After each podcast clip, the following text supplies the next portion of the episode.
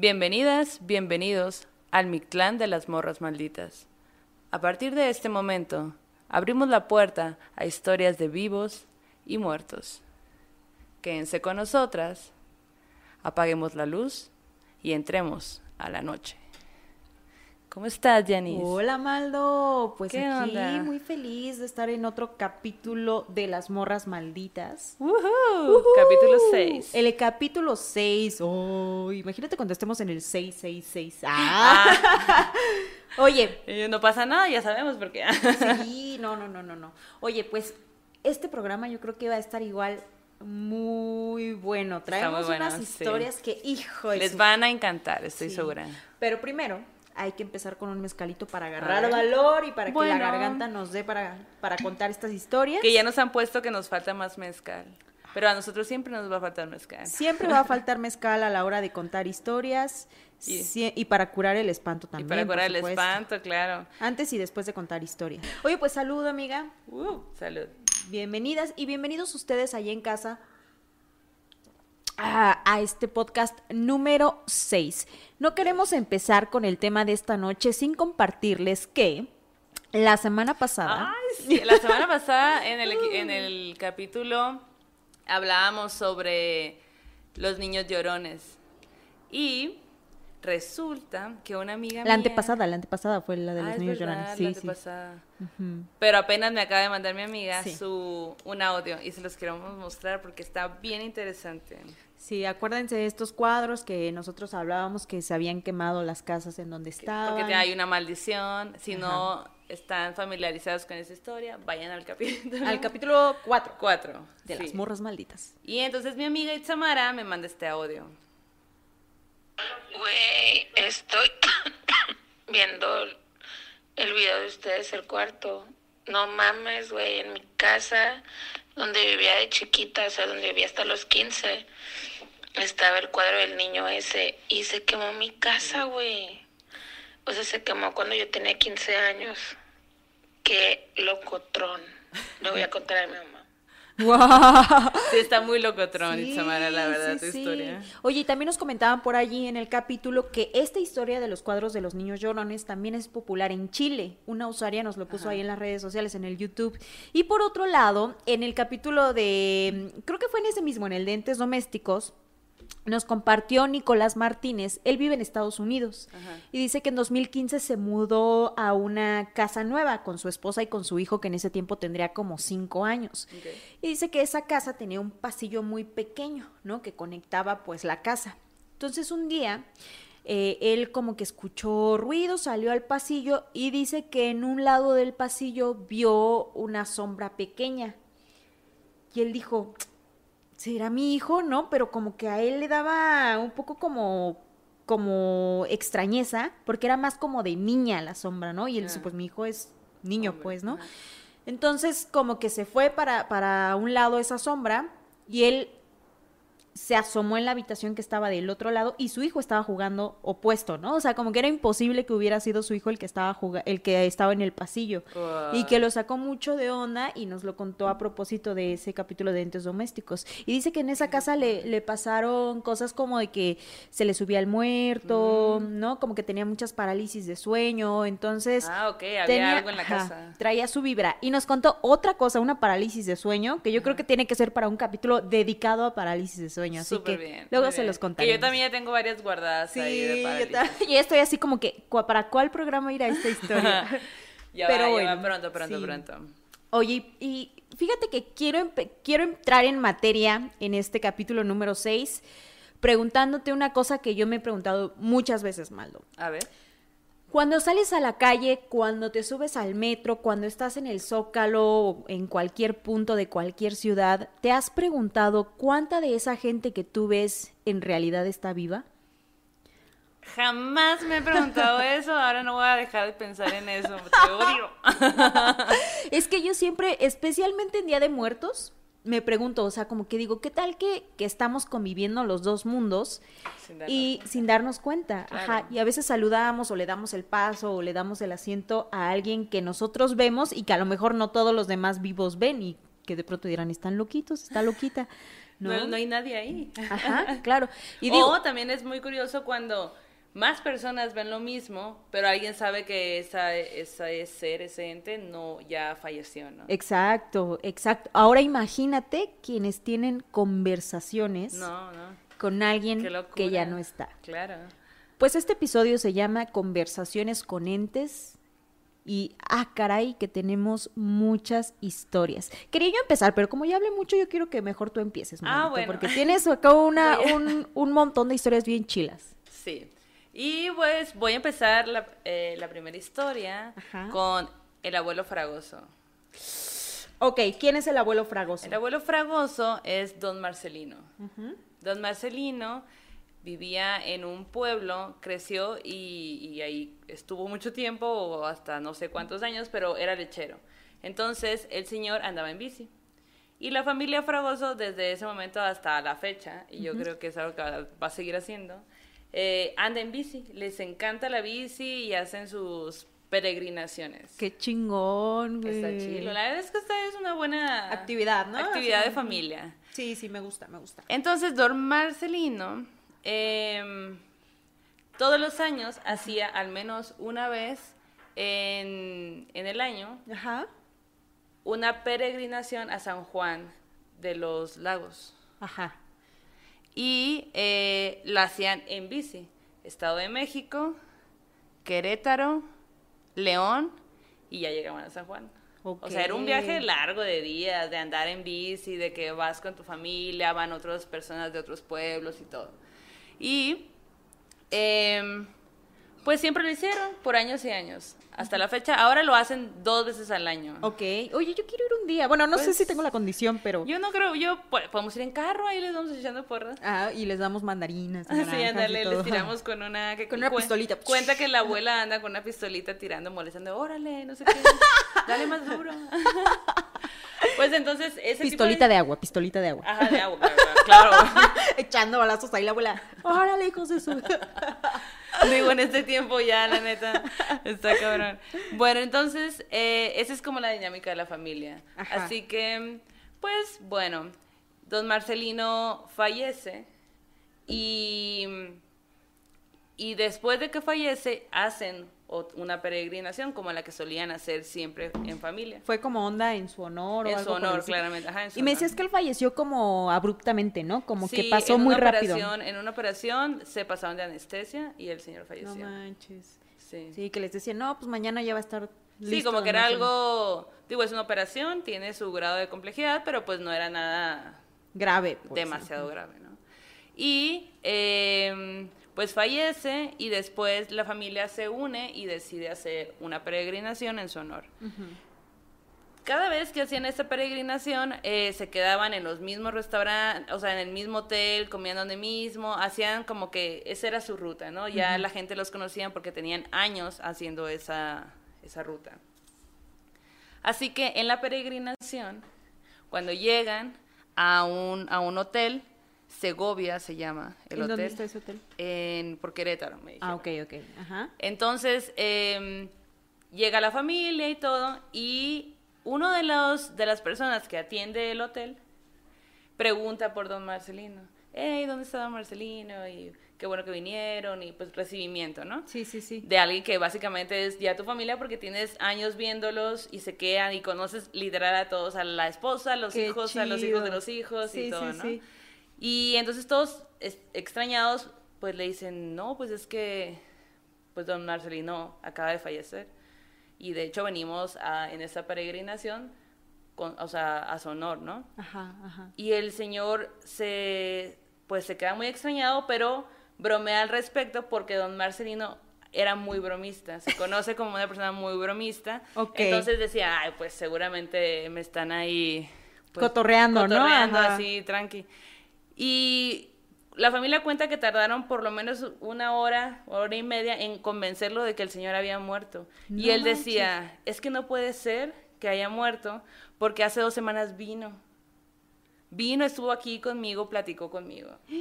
Y no puede ser que, que me digas que ya que, ten- que tiene meses muerto, pues, ¿no? No. Entonces el señor se queda muy extrañado de, pues, de haber tenido una conversación con alguien que había fallecido ya, pues. Oye, ¿y qué sintió la familia cuando les contaron eso? Me Pues- que todos acá. Pues todos sacados de onda. De hecho, tengo un audio de, de Roberto, que es, es el hijo, el segundo hijo de don Marcelino, que dice que en otra ocasión tenía como dos, dos años muerto, dos o tres años muerto, eh, don Marcelino, e iba a la familia a la peregrinación y como también tienen tantos años haciéndolo, hay varias personas de diferentes pueblos que los acompañan. ok, ajá.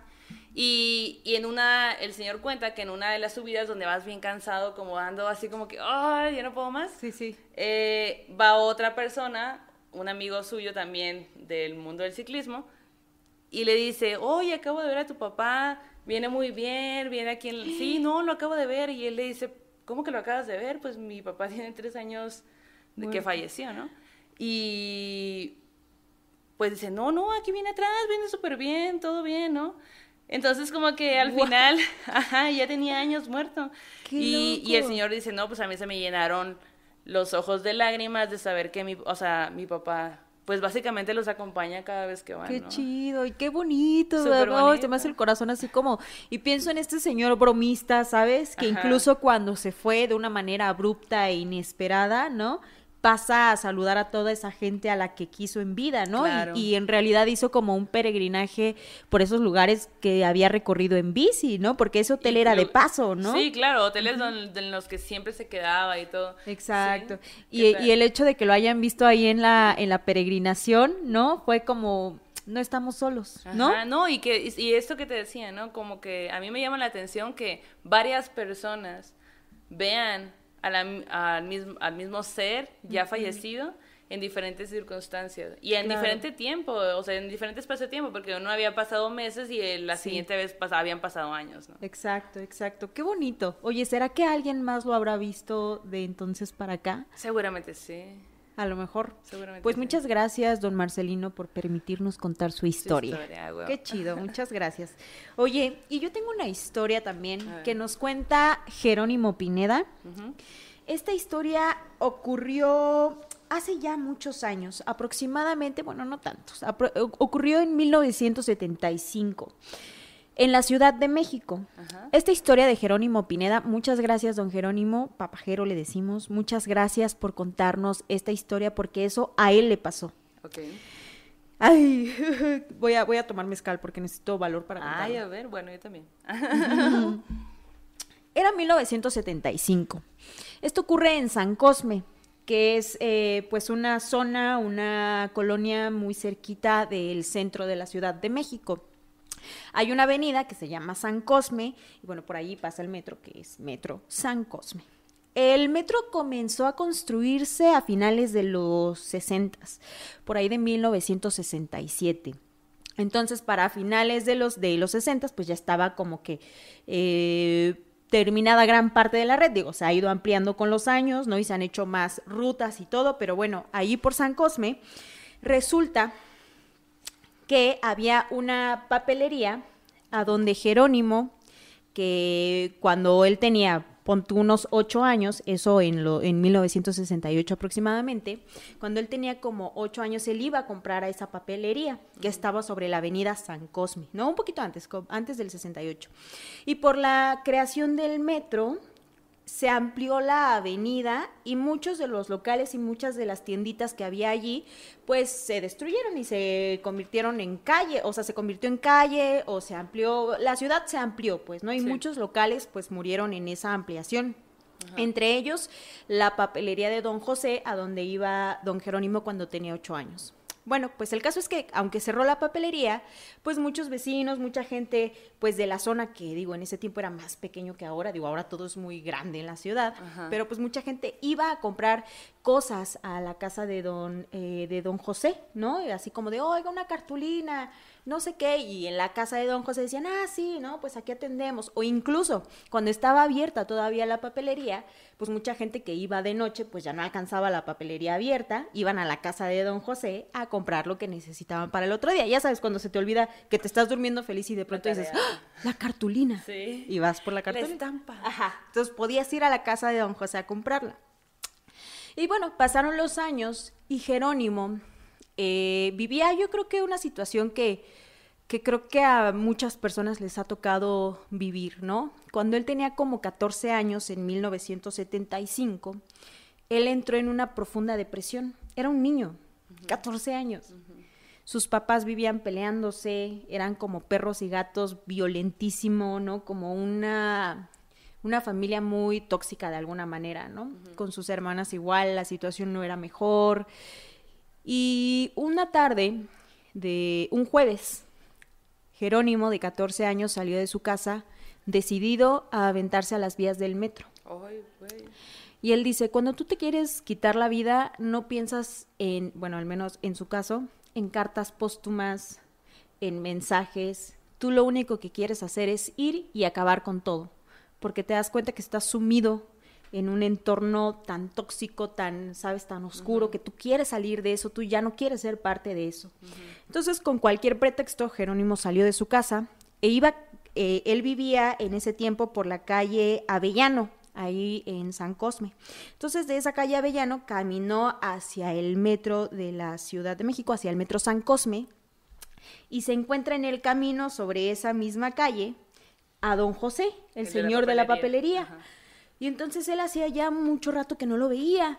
Y, y don José, que iba con un este cardigan, me dijo Jerónimo que traía puesto, y le dijo don José, Tomasito. Dice que como su mamá se llamaba Tomasa, pues Ah. todos en el barrio le decían Tomasito. ¿no? Claro. Y que él estaba encabronado de que le llamaran Tomasito para empezar, ¿no? Y él así como de, hola don José, buenas tardes, ¿cómo está?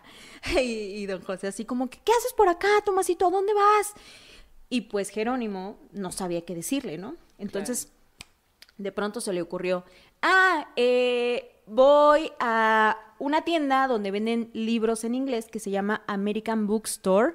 Eh, estaba esa librería por la calle Madero, me contaba, me contaba Jerónimo. Ahora busqué en el Google Maps y hay una por la calle de Bolívar, pero él cuenta que en ese tiempo Estaba- estaba sobre Madero. Y esta tienda era una tienda en la que si tú estabas aprendiendo inglés, allí te vendían los libros en inglés y bueno, lo siguen haciendo, ¿no? Pero era como un- un- uno de los pocos espacios especializados, ¿no? Entonces a él se le ocurrió decirle, ah, bueno, voy a ver unos libros. Dice, de hecho no voy a comprar, nada más voy a ver qué hay para ver qué después podría comprarme. Y don José le dijo, pues yo salí a caminar, pero pues te acompaño. Y Jerónimo así como que no puede ser. Tú no sabes de mis planes. Ajá, exacto, así como que dice que pensó, bueno, pues a final de cuentas lo que voy a hacer, lo voy a hacer. Si me retraso una hora o tres horas, pues el destino va a ser el mismo, ¿no? Entonces, pues le dijo, bueno, va. Y empezaron a caminar y empezaron a platicar.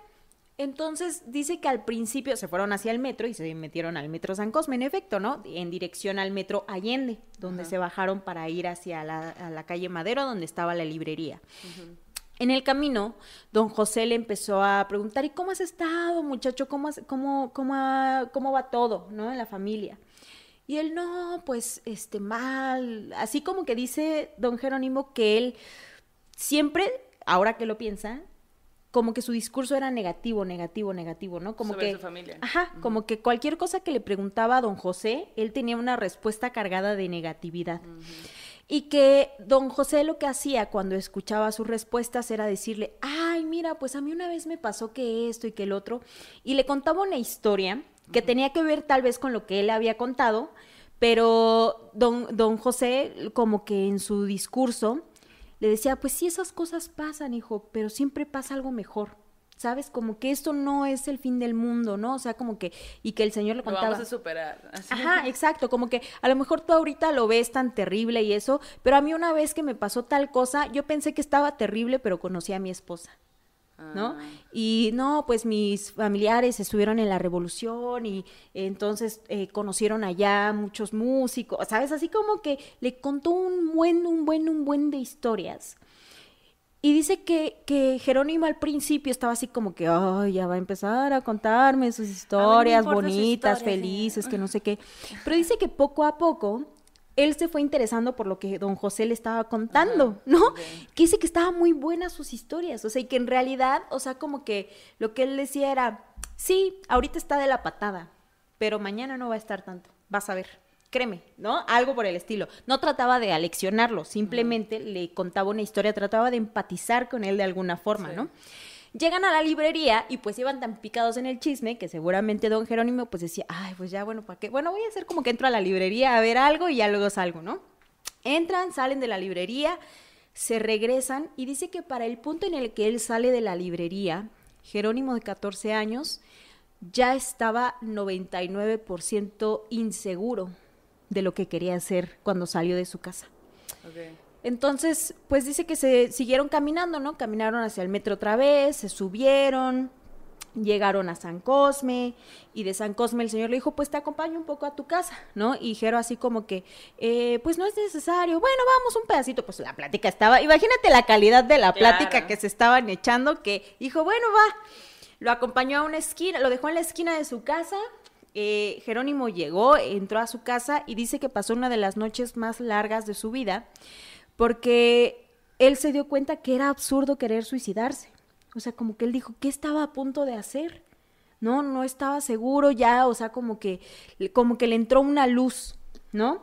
Y él ya tenía más ganas de seguir viviendo, de seguir como que, pues la vida, pues, ¿no? Ajá. Entonces, esa noche se la pasó en la reflexión y al- el viernes, pues seguramente fue a la escuela y el sábado, que no había clases, dijo, voy a ir a la casa de don José, que estaba, este, la casa de don José estaba en la calle Cedro, ahí muy cerca de, de San Cosme. Entonces dice que fue a la calle Cedro, llega a la casa de don José, toca la puerta y dice, le voy a decir que gracias a él, este, No me suicidé. no me suicidé. Él no sabe que me salvó la vida. Él no sabe lo que yo iba a hacer y necesito platicárselo. Y pues seguramente quedarse en el chisme otro Claro, ratito, ¿no? Porque don José, por lo que me cuenta Jero, era un gran contador de historias. Llega, toca la puerta, le abre la hija de don José y le dice, hola, Tomasito, ¿cómo estás? Y don Jerónimo así de, ok. ok. Oiga, pues vengo buscando a don José, estará en la casa. Y le dice la hija así como que, ah, eh, no, no, no, no está. Él murió hace dos años. Y pues Jerónimo en ese momento dice que creyó que se iba a desmayar de la Pues, impresión. sí. Eso había pasado dos días antes, ¿no? Y que dice que ahí le dijo cualquier pretexto a la chica, le dijo, ah, eh, no, perdón, me confundí, discúlpame. Y que él así casi, casi que, que regresó agarrando las paredes, sosteniéndose un poco de las paredes, ¿no? Apoyándose. O sea, pasó un día con un muerto. Toda una tarde. Y que le enseñó cosas. Que le contó historias. Para que no se Incluso, Porque obviamente él ya sabía que se iba a suicidar. Claro. Incluso Don Jero me cuenta que digo, ahora ya es un señor de su edad, pues, ¿no? O sea, y eso a él le pasó y lo tiene tan vivo cuando te lo Claro, cuenta pues sí. Yo creo que nunca, si vives algo así, no se te va a olvidar. No, nunca. o sea, me estaba diciendo hace rato cómo traía, cómo iba vestido don José, ¿no? Que era un señor ya grande, ¿no? Era un abuelo. Y que incluso una de las historias que le contó don José es que poco antes de que cerraran la, su papelería sobre San Cosme, Ajá. Que ya habían comenzado los trabajos de construcción del metro y que dice que traían un desmadre y que se armó como una tolvadera, como así una nube de polvo eh, y que cuando se formó la nube de polvo, pues él tenía abierta su papelería. Imagínate qué es el polvo para una papelería, Sí, ¿no? no, Es pues la ya, muerte. todo. Y que entonces por a- que justo en ese momento iba pasando el papá de Jerónimo y que le dijo, ay, don José, yo le ayudo y que se quedó a ayudarle en la papelería para cubrir todo lo que podían cubrir en ese momento y que don José le contó eso a Jerónimo y que le dijo, yo por eso estoy muy agradecido con tu papá porque me ayudó ese día en el local, ¿no? What? Y dice ¿Y que, qué dijo? que, que después de que él, que él se dio cuenta, de que Jerónimo se dio cuenta que don José estaba muerto, que, que a él lo conmovió mucho, ¿no? En algún momento, esta vez que volví a platicar con él sobre esta historia no me lo dijo, pero creo que en algún otro momento dijo que lloró un poco, ¿no? Después de eso, porque él dijo, me salvó. Pues sí. Él me salvó la vida. Y dice que piensa, fuerte. ajá, él me dice, yo no pienso que, que hay vida más allá de la muerte, dice Jerónimo. Yo pienso que existen los ángeles. Mm. Y yo pienso que sí, hay algo mucho más allá, eh, más grande que nosotros en el universo, ¿no? Y dice que lo que él siente es que ese fulano de allá arriba Ajá. Lo quiere mucho y lo quiso mucho siempre y que por eso le envió a alguien, a un ángel, para que él no se rindiera tan fácil y para que él siguiera adelante. Y entonces él dice que, que hoy piensa en esa anécdota como una gran lección de vida. Pues sí. Y él trató de vivir su vida al máximo después de eso. Ay, qué padre. Ajá. Qué bonito. Sí, todo por Final don José. feliz. Exacto. Todo por don José. Por su plática con don. José. ¿Cómo ves? Que ojalá todos tengamos un don José por ahí. Sí, yo creo que seguramente puede que sí. Yo también creo que Quiero sí. pensar que sí, tendremos un don José o ponle el nombre que quieras. más bien, más bien. Muchas gracias, papajero, por contarnos esta historia. Sí, está muy, muy Bonita, bonita y también, o sea, yo me imagino como de, órale, o sea, qué miedo. Y aparte eres un niño de 14 Claro. años. Ahora imagínate cómo debía de haber estado la situación para que tú quisieras quitarte la no. vida en ese momento, ¿no? Claro, sí, no. Cosas de... ¿Qué sí. cosas eh, estaba Estás enfrentando, viviendo, no? ajá. Ajá. Oye, pues mira, fíjate que Ma- Marcela Cardoso me contó Ajá. una historia que también está súper interesante A ver, échala. sobre su papá. Resulta que su papá trabajaba en ferrocarril. Dame, eh, sí, según yo sí. Y em, a los 27 años hubo un accidente y el papá falleció. Su mamá tenía 22 años. Entonces, su tía cuenta que una noche la tía soñó que, su, que Eduardo, su papá, le hablaba y le decía, güera, tienes que despertar e ir con la Chapis. Chapis es la mamá de, de Marcela. Tienes que ir con la Chapis porque te necesita y yo ya no voy a poder estar ahí para ella. Así que Ale, levántate, vístete y ve con ella. No. Y dice que, al- que cuando despierta el otro día, recibe la llamada de que había fallecido. No. Qué locación eso, ¿no? Qué Eso estaba como que, como que cuando me lo contó yo dije, qué loco. Y luego Ajá. em, fueron al funeral, ¿no? Y días después, que regresaron a su casa, o sea, la mamá regresa a la casa y todo, Marcela era una bebé. Sí, sí. Entonces eh, dice que está en su cuarto en la noche y de repente escucha como alguien abre la puerta, sube las escaleras y cuando ella sale se topa a su esposo. Y ella dice, ay, qué bueno que viniste. Todo el mundo me estaba diciendo que, que te habías muerto y yo no quería creerlo, pero qué bueno que ya estás aquí y que no estás muerto, que estás vivo. Y, y que él le dice, no estoy muerto, estoy en otra parte, pero estoy bien. Vengo a despedirme, porque ya no quiero que llores, ya no quiero que llores. Yo estoy bien y además tú también vas a estar bien. Y, y quiero que estés bien y quiero que sepas que todo va a estar bien y bien, ¿no? Entonces ella cuenta que aún se acuerda de la textura de su ropa. Él había llegado con el uniforme. Wow. Entonces eh, dice, es que yo, y yo me acuerdo así que me abrazó como, pues como me abrazaba, ¿no? Y recuerdo haber sentido la textura de su uniforme y que él me decía esto y así. Y ella se que en algún punto pues se queda dormida. Ella dice, es que yo, yo lo vi todo muy real. Después supe que era como un sueño. Pero al otro día se levanta, baja las escaleras y se da cuenta que está su mamá y su hermana ahí hablando en bajito. Entonces ella le dice, ¿qué pasó? Algo pasó, como que me están ocultando algo, ¿no? Y le cuenta la, su hermana que, que en la noche había pasado algo extraño y que no la había dejado dormir. Y le dice que ella escuchó en su cuarto como alguien abría la puerta, subía los escalones. Y entonces, eh, pues la mamá le dice, sí, sí, pues vino, vino a despedirse de mí, vino y no sé qué. Y entonces ahí se da cuenta que lo que había visto y pensado que era un sueño, pues otra persona también Claro, había notó, escuchado ¿no? y lo había notado, ¿no? Wow. Pero no vio nada, o sea, solo escuchó. Ella no vio nada, como que a ella le pareció, como que ella sentía que era, Sí, sí. había algo extraño, diferente en el ambiente y dijo, tengo miedo, tengo mucho miedo y no puedo dormir toda la noche porque tenía esa sensación. Y a la par, en el otro cuarto estaba la mamá teniendo esa otra vivencia donde se estaba despidiendo de su esposo que había fallecido. ¿no? Wow. Oye, es que siempre dicen mucho eso, ¿no? Que, que cuando alguien está, eh, alguien cercano a ti fallece, siempre hay como una energía, ¿no? Como algo que tú logras percibir, ya sea en sueños, ya sea porque, porque tú sí puedes, ¿no? Como que escuchar estos ruidos, ¿no? Incluso ver, ¿no? Y que esa gente que tú quieres se despide. Se despide. ¿no? O sea, como que de alguna forma, con algún guiño, con algo que lo que tú quieras, va y te dice adiós, ¿no? Y qué chingón en este caso de esta historia que nos cuentas, que es el papá el que dice, vamos a necesitar, voy a necesitar que estés con ella, Sí, porque yo ya no voy a poder. ¿no?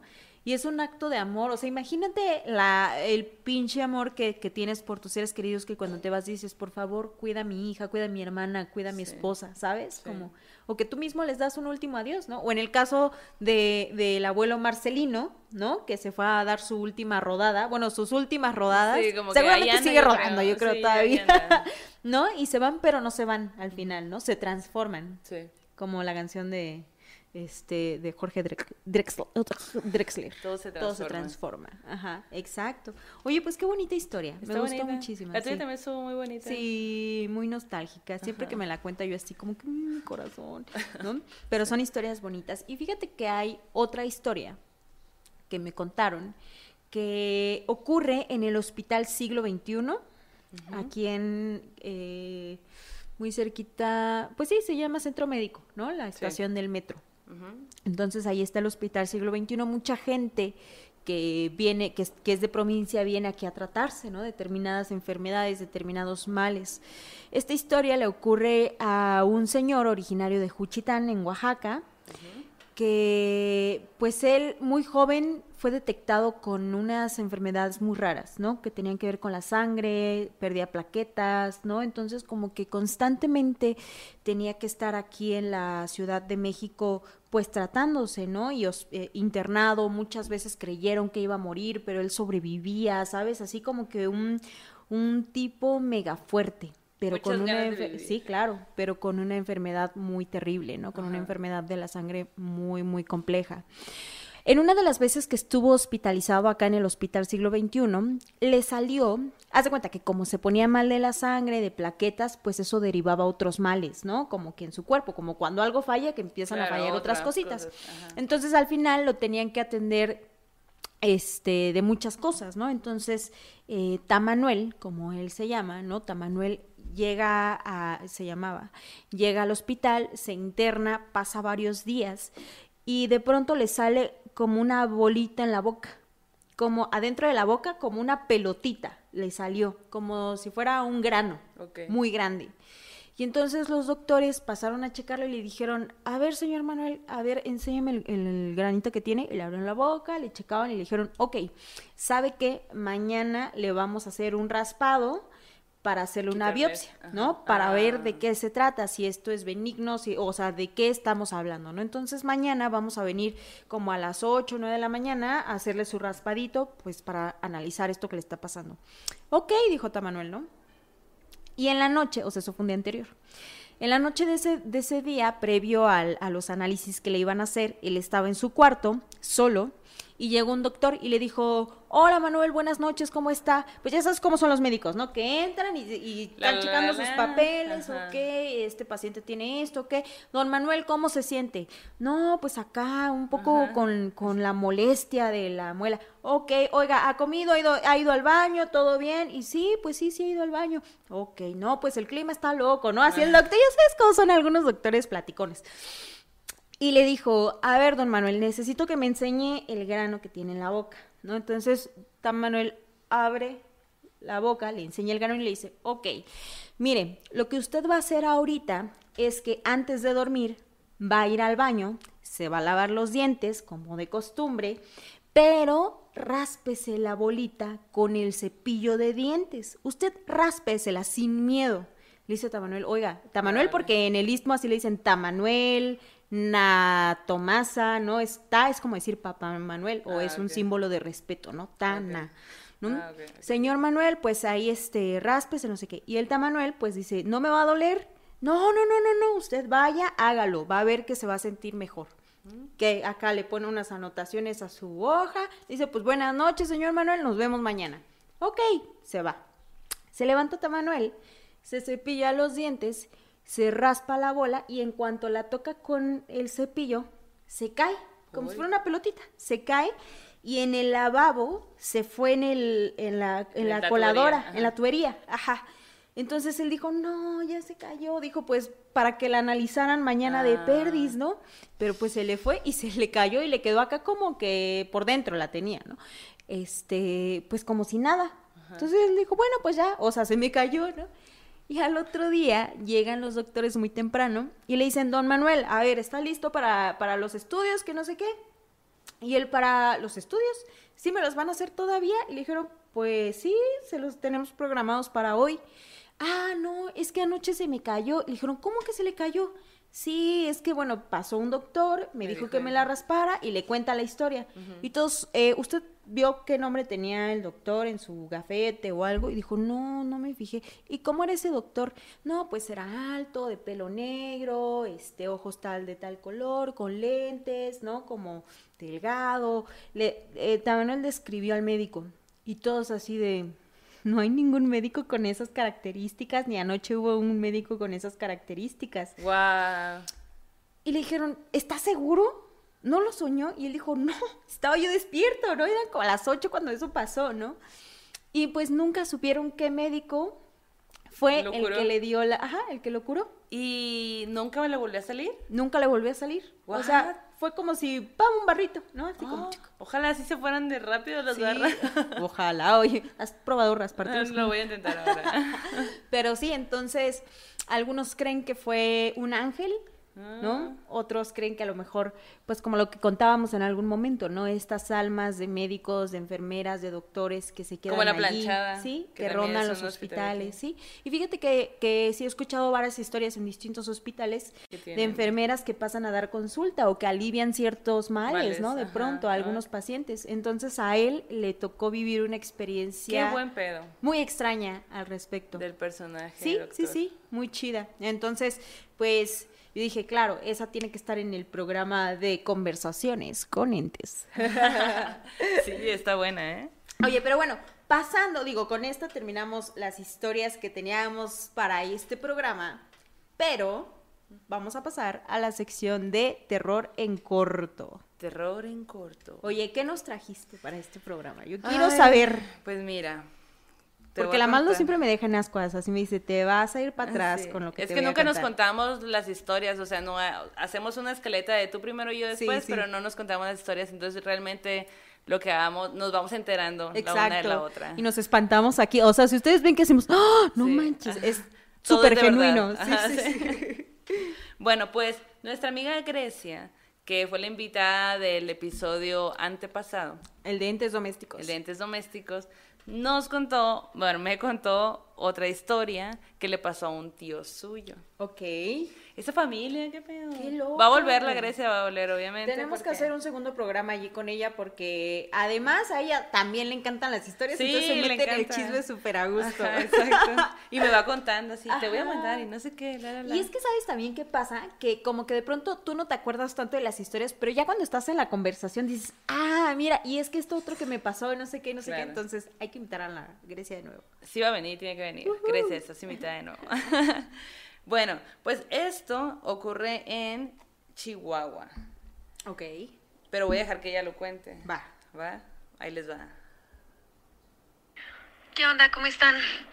Pues ahí les traigo una historia más para mm, la colección.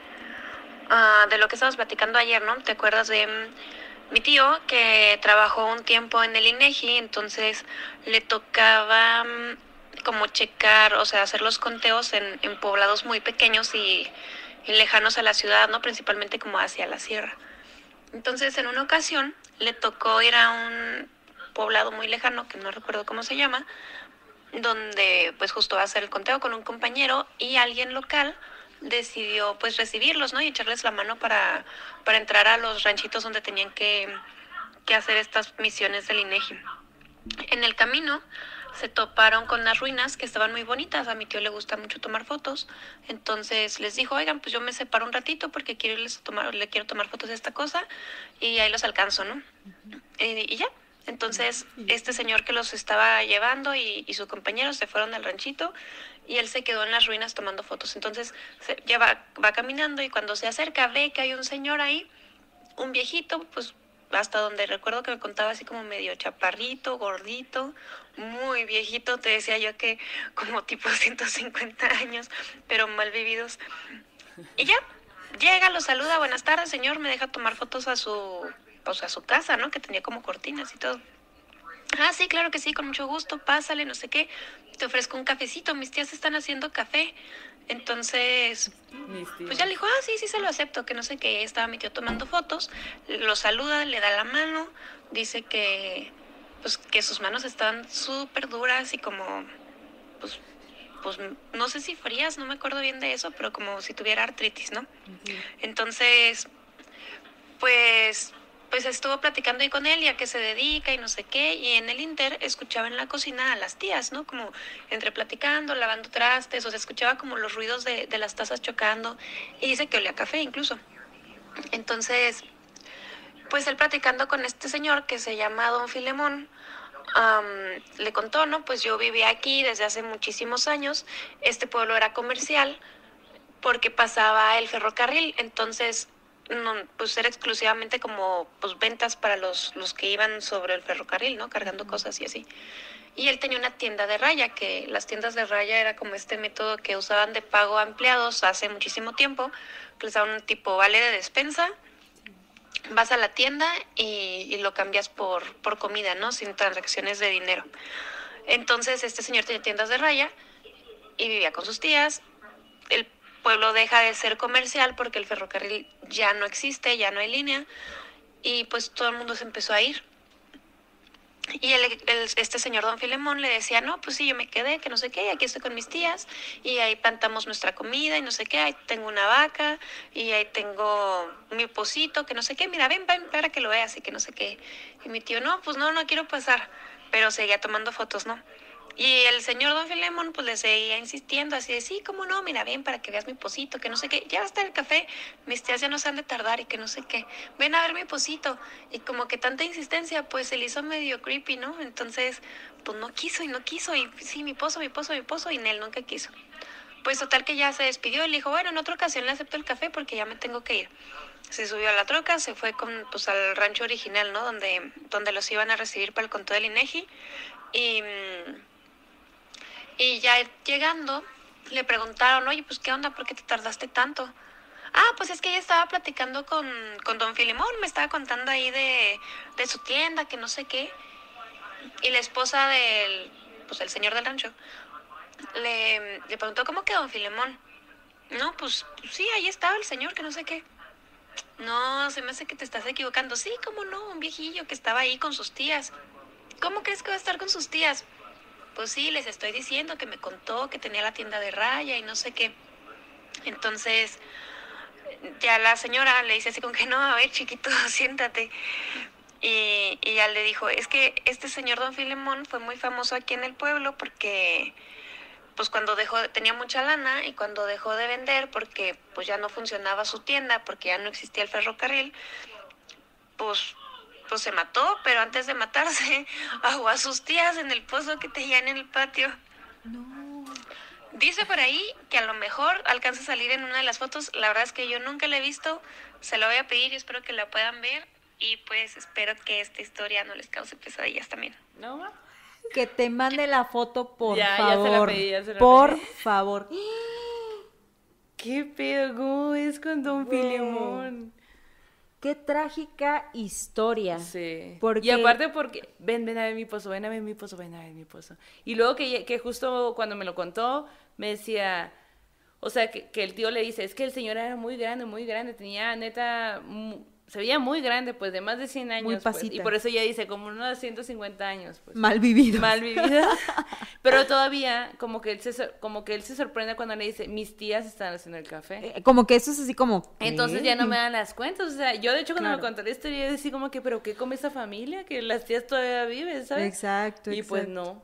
Qué raro. Ni las tías viven ni él que lo estaba viendo. Oye, y qué trágico que el señor al final en la desesperación de que cayó en la pobreza extrema, lo- pues mató a las tías, ¿no? Al final y se mató él mismo, ¿no? Como de ya no tenemos salida, ya no tenemos cómo salir adelante, ¿no? Y lo que también me parece muy loco es este detalle de se oían las tazas Ajá, chocando, Y ¿no? de- justo dice que hasta olía a café. Y escuchaba voces, porque sí le pregunta a la señora, ¿y tú viste a las tías?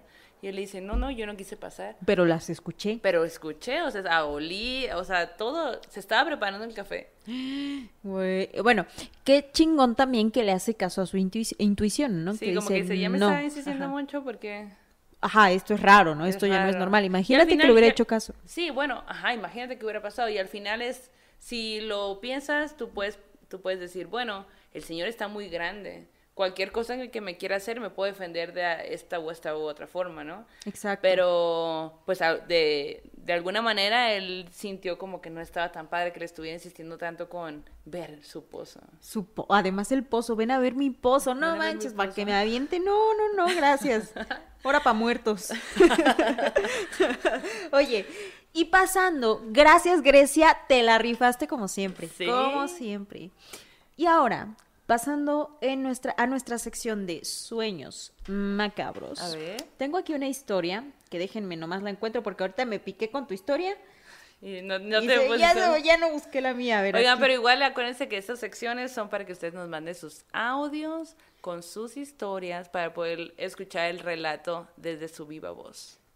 Ok, ahora sí, va la historia de Ethan de Ruiz sobre sueños macabros. Bueno, esta es una historia que me ocurrió eh, hace ya varios años, yo diría aproximadamente unos 10 o 12 años, en el que en mis sueños de manera repetida, de manera constante, eh, no recuerdo durante cuánto tiempo tuve ese sueño, este, pero sí tengo muy claro en qué momento dejó de suceder. Em, en esta época en, en la que empecé a tener este sueño macabro, em, soñé de manera repetida y en diferentes circunstancias eh, con un niñito, ¿no? Con, con un niñito que, que es un, un niñito que se veía que era de piel morena, pero de un moreno pálido, ¿sabes? Así como como gris, no sé cómo explicarlo. Y, este niñito me persiguió en mis sueños, eh, en, en diferentes lugares, pero el sueño casi siempre era igual. Yo sentía que me ahogaba, a veces eh, en cuartos muy pequeños, a veces en agua, a veces en lugares llenos de tierra, pero que me costaba muchísimo trabajo respirar. Y, y, y este niñito siempre me buscaba y me veía y me decía que, que lo acompañara. Eh, debo mencionar que el niñito no tenía un brazo, el brazo izquierdo, entonces siempre me decía que lo acompañara a buscar su brazo porque no lo encontraba. Entonces, muchas veces soñé eso, ¿no? Con este niñito que me, que me hablaba y me decía, ven, acompáñame a buscar mi brazo porque no lo encuentro, acompáñame a buscar mi brazo porque no lo encuentro, no lo encuentro. Y, y lo buscábamos en, en diferentes lugares, en tierra, en, en muchos lugares. Y, y ya perdí la cuenta, ¿no? De cuántas veces soñé eso, pero realmente era un niño que me daba miedo, porque pues un, un niño moreno, pero casi moreno grisáceo, así como muy pálido, sin un brazo, diciéndome ayúdeme a buscarlo. Recuerdo que la última vez que lo soñé, este, bueno, yo siempre despertaba asustada, ¿no? De, de- sin entender qué, qué significaba eso y por qué estaba soñando ese mismo niño de manera constante. Entonces, la última vez que lo soñé y que evidentemente desperté toda pues asustada, ¿no? Sacada de onda de saber pues qué, qué está pasando. eh, recuerdo que a las dos noches que yo dejo de soñar con, que de la última vez que soñé con este niño, me levantan en la madrugada, eh, me van a tocar mi puerta en mi cuarto, mi, mi mamá, y me dice, levántate, me acaban de hablar de la Cruz Roja, tu hermano acaba de tener un accidente en el carro muy feo, muy alarmante, y voy para la Cruz Roja. Entonces yo me desperté muy alarmada. Debo decir que esa noche, justo esa noche que mi hermano se accidenta, yo no podía dormir. Yo estaba dando vueltas, estaba con esta sensación de opresión en el pecho, como de mucha angustia, eh, hasta el momento en que mi mamá me despertó para decirme que mi hermano se había accidentado.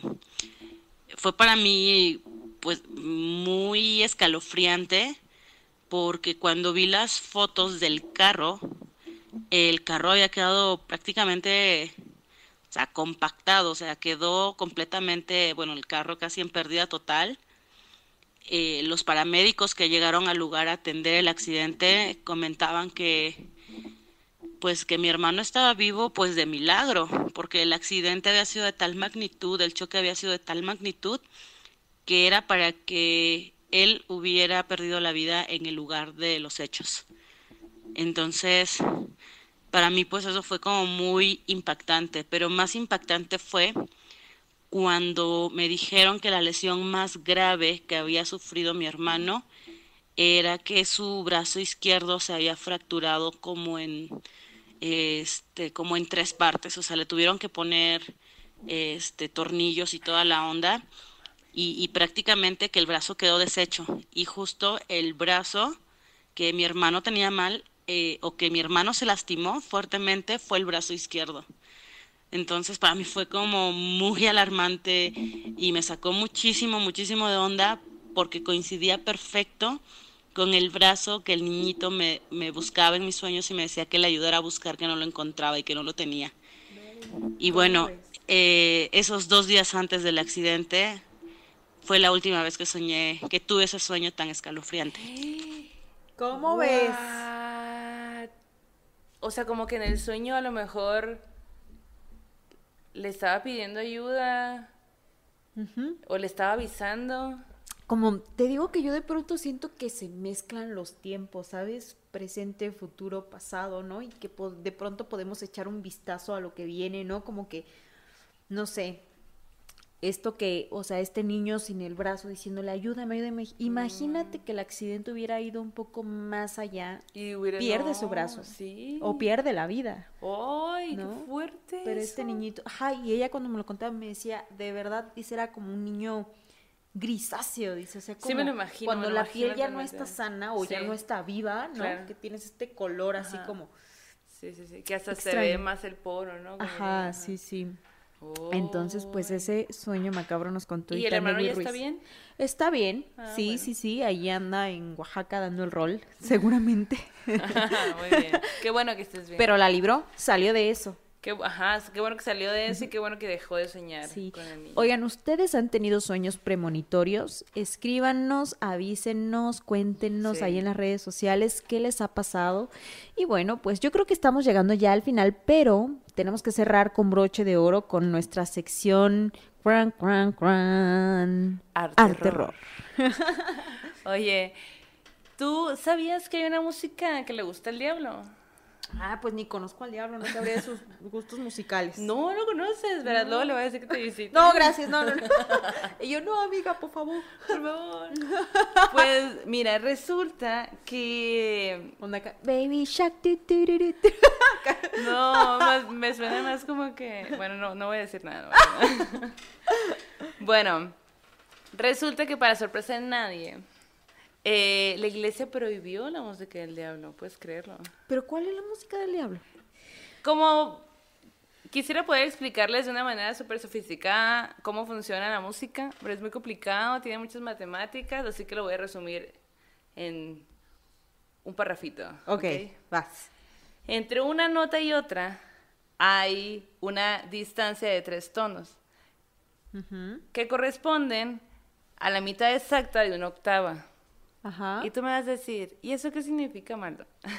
¿Y eso qué decir- significa, Maldo? Y yo te voy a decir que el tritono es uno de los intervalos más disonantes y e implacenteros que existen. Ok. Entonces, lo que yo te dije en la nota y nota significa que tú escuchas un tritono y no entiendes bien qué está pasando. Ujú. Ok. Porque estamos acostumbrados a que la música sea eh, de, un, de un estilo, pues. Entonces, cuando te meten un tono que va a- contrario al otro, pues como que hay algo que sucede en tu cerebro que lo saca de onda, ¿no? Así como, como por ejemplo, hay música que está hecha para que te haga sentir triste, o que te haga sentir temor, o que te haga sentir alegre. Sí, sí, Entonces, bueno, el tritono eh, fue prohibido en el medievo, Ajá. porque hay que recordar que en ese tiempo, pues la música que se hacía era música para Dios. Entonces tenía que ser. Muy bonita y sonar súper bien y todo esto, ¿no? Así que eh, fue vetado el tritono. No podías hacer música con ese tono porque, porque pues para la gente estabas, estabas eh, haciendo algo de llamar a- al demonio. Ok. Entonces, allá linchaban a la gente que cantaba o componía canciones con esos tonos. Y por mucho tiempo, pues se dejó de hacer. Y todo eso fue debido a que mm, JJ Fuchs, que es el estudioso de la presencia del diablo en la música. ¿Qué? ¿Qué? Exacto, yo no sé que sabía que existía eso. La presencia del diablo en la música. Ajá, imagínate, imagínate qué loco que hay. Seguramente, como el diablo está en todos lados, seguramente está en Está en la la música. música. Me Voy voy a a poner, estudiar. ajá, exacto, me voy a poner a estudiar eso. Eso fue como en el siglo XVIII. Ajá. Y medio siglo después de que Fuchs escribió en, en un libro que se llama Gradus ad Parnassum, específicamente en la página 35, Fuchs pone un, un, un párrafo que dice, mi contra fa es diablus in música.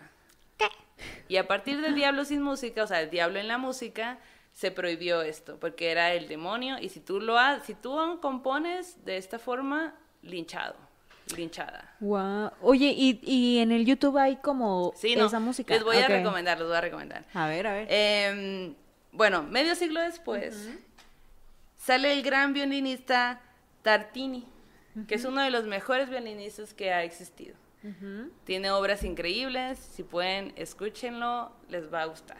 Cuando Aunque estén- bajo su propio riesgo, porque... ah, a ver, ya, ya nos la vas a dejar caer, mano. Exacto. Pues sí, exacto, porque resulta que Tartini cuenta que una noche soñó que hacía un pacto con el diablo a cambio de su alma. Y aparte, el diablo se ponía a su merced, Le decía, es que tocas tan chingón, carnal. que quiero ser tu esclavo. Quiero ser tu esclavo. Entonces, Tartini, como, en una especie de burla hacia el diablo, un día le dice, bueno, más bien en, eh, en su sueño, le dice, toca el violín. Porque él en su ego decía, nadie, nadie toca el violín mejor que yo. Así que, ¿qué, qué puede hacer el diablo con mi violín? Y le da su violín. Ajá. Entonces, Tartini cuenta que el diablo, con sus, con sus manos duras y toscas, toma el violín, lo ve, se lo, se lo pone en una, en una posición donde como que estaba muy erguido y empieza a tocar. Y Tartini dice que lo que escuchó era tan increíble, Tocando, tocado por el diablo. tocado por el diablo. Ajá. Él estaba escuchando. Y Ajá. se era tan increíble que no podía con ello. De hecho, se escribió después.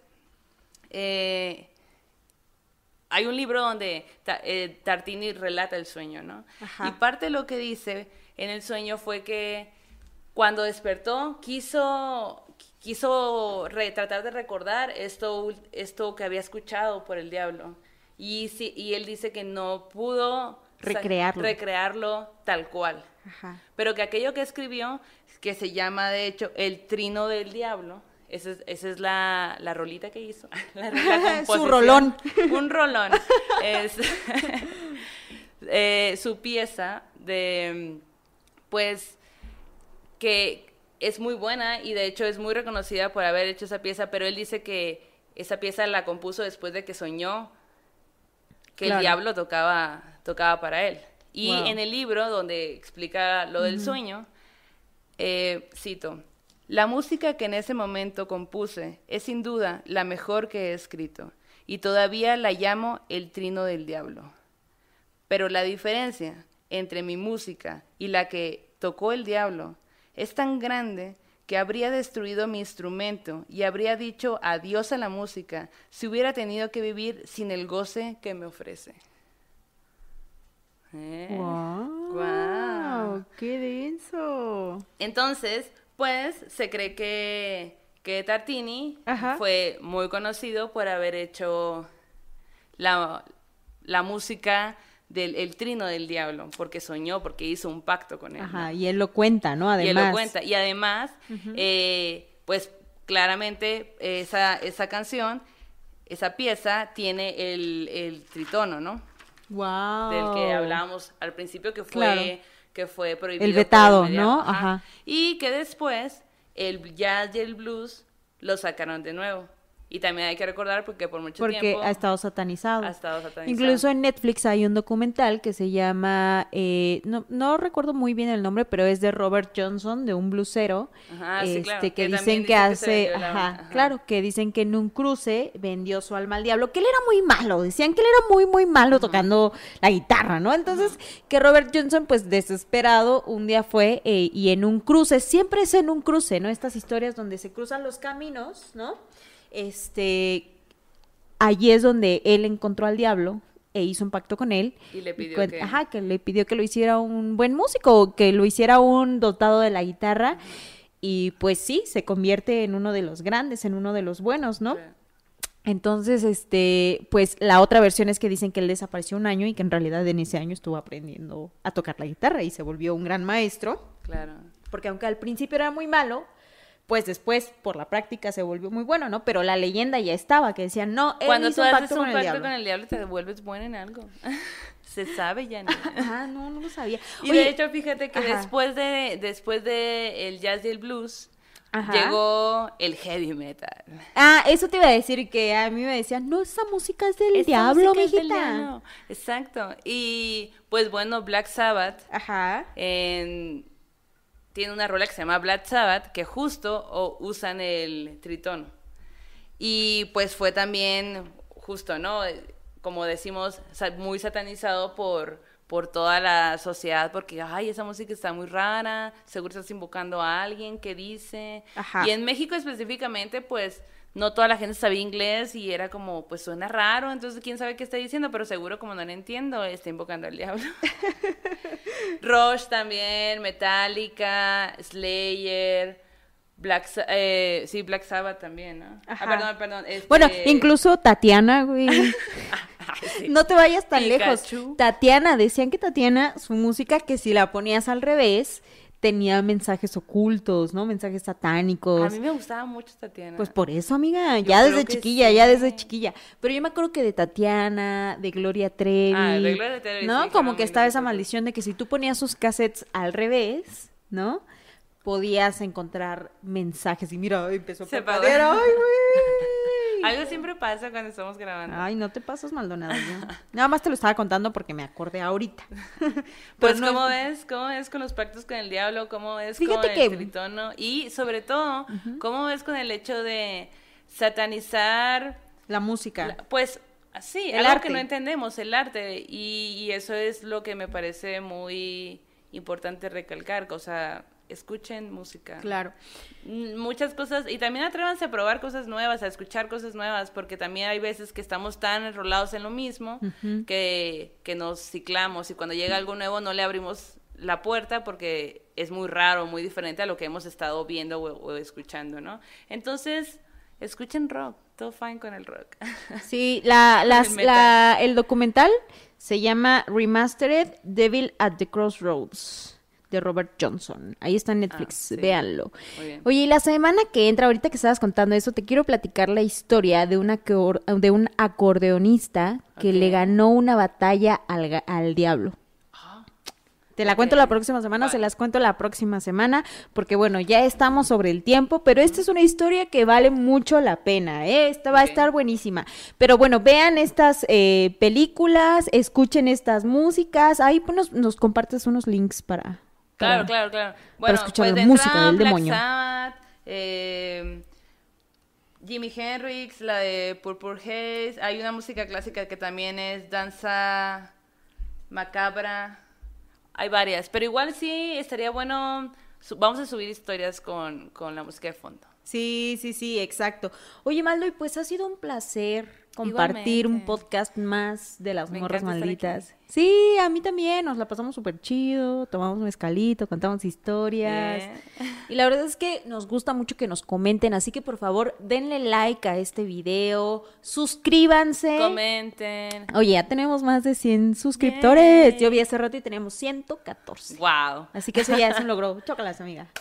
114 personas escuchando historias. ¡Qué chido! Mándenos sus propias historias también. Mándenlas para que podamos contarlas. Sí. Escríbanos, denle like, compartan este video para que llegue a más gente. Y pues nada, es así como nos despedimos las morras malditas. Cerramos el círculo Cerramos el círculo. de una vez. De una vez, pues. A ver, apaga. No, yo las apago. A ver, tú apágalas. Las velitas para que Yes. cerremos aquí el asunto. Vayan con el dios o con su diosa de preferencia. Y el aquelarre ha terminado.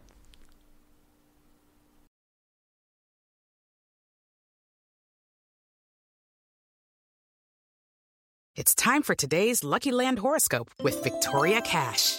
Life's gotten mundane, so shake up the daily routine and be adventurous with a trip to Lucky Land. You know what they say your chance to win starts with a spin. So go to luckylandslots.com to play over 100 social casino style games for free for your chance to redeem some serious prizes. Get lucky today at luckylandslots.com. Available to players in the U.S., excluding Washington and Michigan. No purchase necessary. VGW Group, void were prohibited by law. 18 plus terms and conditions apply. ¿Estás listo para convertir tus mejores ideas en un negocio en línea exitoso? Te presentamos Shopify. Tal vez no lo sabías, pero nuestro podcast More Than Mamis es un negocio y lo empezamos por supuesto para desahogarnos y hablar sobre la maternidad, no para convertirnos en expertas de ventas y del e-commerce. Así que sí, necesitábamos ayuda para vender nuestro merch y poner en marcha nuestra tienda. ¿Y cómo suena con Shopify? Llegó otra venta. Shopify es la plataforma de comercio que está revolucionando millones de negocios en todo el mundo. Ya seas un emprendedor desde tu casa o desde donde sea, Shopify es la única herramienta que necesitas para iniciar, administrar y hacer crecer tu negocio sin dificultades. Con Shopify puedo gestionar pedidos, envíos y pagos desde cualquier lugar, brindándote toda la información y estadísticas de tus ventas al detalle. Regístrate para un periodo de prueba con tan solo un dólar al mes en shopify.com barra sonoro, todo en Ve a shopify.com barra sonoro para llevar tu negocio al siguiente nivel. Shopify.com barra sonoro.